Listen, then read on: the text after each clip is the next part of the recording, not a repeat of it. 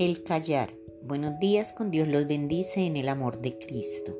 Existen infinidad de frases que nos enseñan el valor de aprender a callar, cuando el silencio dice más que mil palabras y son muchos los autores que nos motivan a hacerlo. El hablar debe ser prudente, pues muchas veces hablamos lo que no debemos o lo que no sabemos. En infinidad de ocasiones expresamos cosas de las cuales más tarde nos toca arrepentirnos. Y es por eso que debemos pensar muy bien antes de emitir una sola palabra que pueda herir o perjudicar a alguien. No siempre se calla para guardar silencio. Se calla para conservar la paz. A veces es preferible guardar nuestras opiniones si no nos las han pedido o si las piden, tener la absoluta certeza de que lo que vamos a decir es verdadero y no daña a nadie. No hay mayor cargo de conciencia que aquel que sentimos al culpar, hablar o denigrar de otra persona. Si es tanto el deseo de hablar, resaltemos las cosas buenas que tienen los demás. El que calla otorga, dice un refrán popular. Como dice Mark Twain, es mejor tener la boca cerrada y parecer estúpido que abrirla y disipar la duda.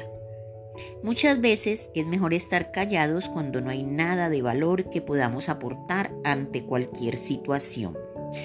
Eclesiastés 3:7 nos dice, hay tiempo de callar y tiempo de hablar. Y sí, todo tiene su tiempo. La mitad del mundo tiene algo que decir, pero no puede. La otra mitad no tiene nada que decir, pero no calla. Robert Frost. Aprender a callar cuando es necesario es una de las cosas que más debemos practicar los seres humanos. Debemos abstenernos de manifestar lo que se siente o se sabe. No siempre es prudente dar opiniones, a no ser que se nos pidan. A veces es necesario guardar silencio para que podamos ser escuchados. Recordemos este proverbio español que dice, cada persona es dueña de su silencio y esclava de sus palabras. De cada cosa que digamos tendremos que dar cuentas. Con la palabra el hombre supera a los animales, pero con el silencio se supera a sí mismo. Paul Masson. Que no tengamos que arrepentirnos de haber hablado, jamás de haber callado.